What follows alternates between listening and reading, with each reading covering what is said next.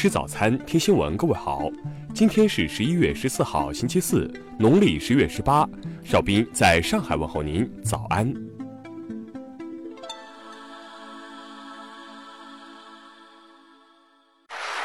首先来关注头条消息。重磅：香港惩教飞虎队接到特别任务，修例风波触发冲突愈演愈烈。暴徒持续破坏公共交通，试图抢夺警察枪支，暴行已经蔓延至校园。目前，特区政府推出试行计划，借调各大纪律部队部分人手，担任临时特别任务警察。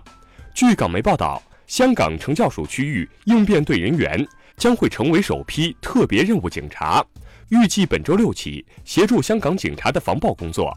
此次获委任的惩教署区域应变队于二零一六年成立。素有“惩教飞虎队”之称，负责押解高风险在囚人士及应付紧急事故。过去已经接受相关专业训练，又熟悉使用防暴装备。他们将暂时直接借调到警队，负责守卫警务处处长指定的政府处所，包括进行防暴及处理突发事情等工作。借调期限看形势而定。据了解，区域应变队一般会配备低致命武器，包括。可装备催泪弹及橡胶子弹的防爆枪、布袋弹长枪、胡椒泡沫喷剂、伸缩警棍、胡椒珠发射器、手枪型胡椒珠发射器等，也可配备点三八口径手枪，即使被派往进行前线防爆工作，也能应付。下面来关注国内方面的消息。中国疾控中心十三号表示，此次鼠疫疫情进一步扩散的风险极低。市民可正常工作、生活和去医疗机构就医，不用担心感染风险。香港警方在十三号发布消息称，涉嫌在十一号抢夺警员配枪一案的所有被捕人士已获准保释候查。农业农村部十三号消息，我国生鲜乳抽检合格率连续多年保持在百分之九十九点七以上，卫生指标已达到国际先进水平。国产奶完全可以放心喝。十三号，中国连续发射两枚火箭，发射时间间隔仅一百七十五分钟，创造了中国火箭发射间隔最短的记录。近日，国家市场监管总局发布文件，明确要求保健食品名称不得涉及疾病预防、治疗功能，不得误导、欺骗消费者。教育部近日根据《高职专科专业设置管理办法》，经组织研究，确定了2019年度增补专业共九个，自2020年起执行。为严厉打击文物犯罪，切实保护国家文物安全，近日，公安部发布 A 级通缉令，公开通缉第四批十名重大文物犯罪在逃人员。交通运输部近日印发指导意见，提出到2035年。全国港口发展水平整体跃升，主要港口总体达到世界一流水平。下面来关注国际方面的消息。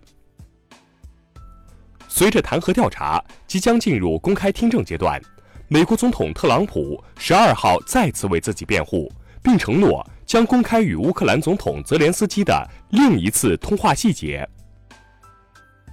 美国联邦调查局近日发布报告称，二零一八年。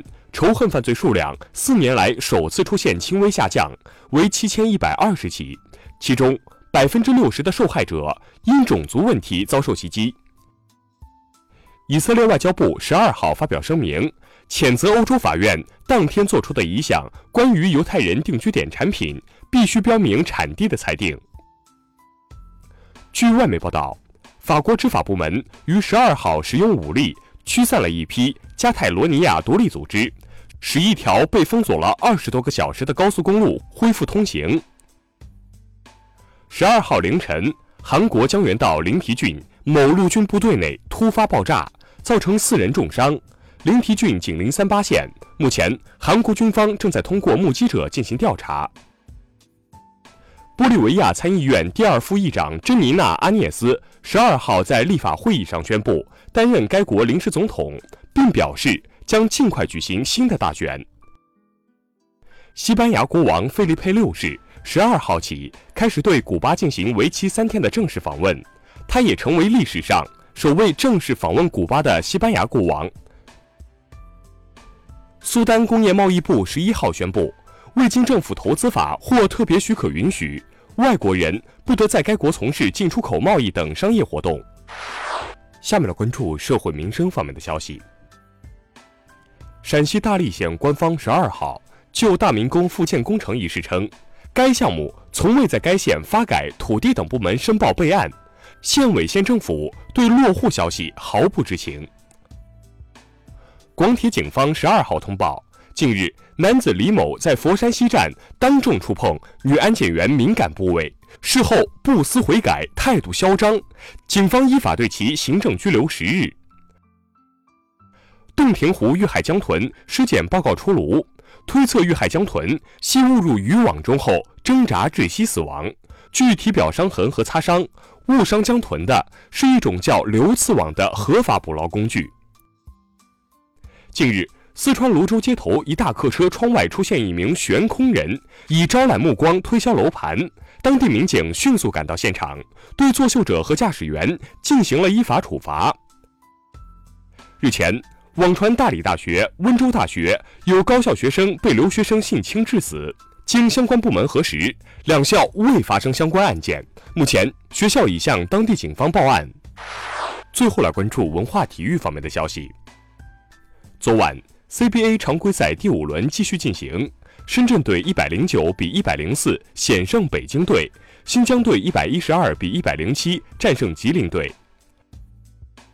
孙杨暴力抗检的听证会十五号将在瑞士进行。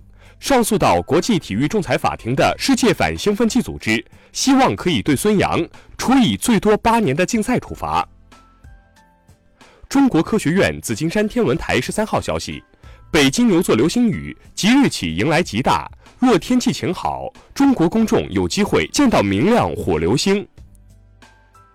献礼新中国成立七十周年的中外合拍纪录片《世界上最大的生日庆典》将于十三号起在央视多地卫视和多家视频平台播出。以上就是今天新闻早餐的全部内容，咱们明天不见不散。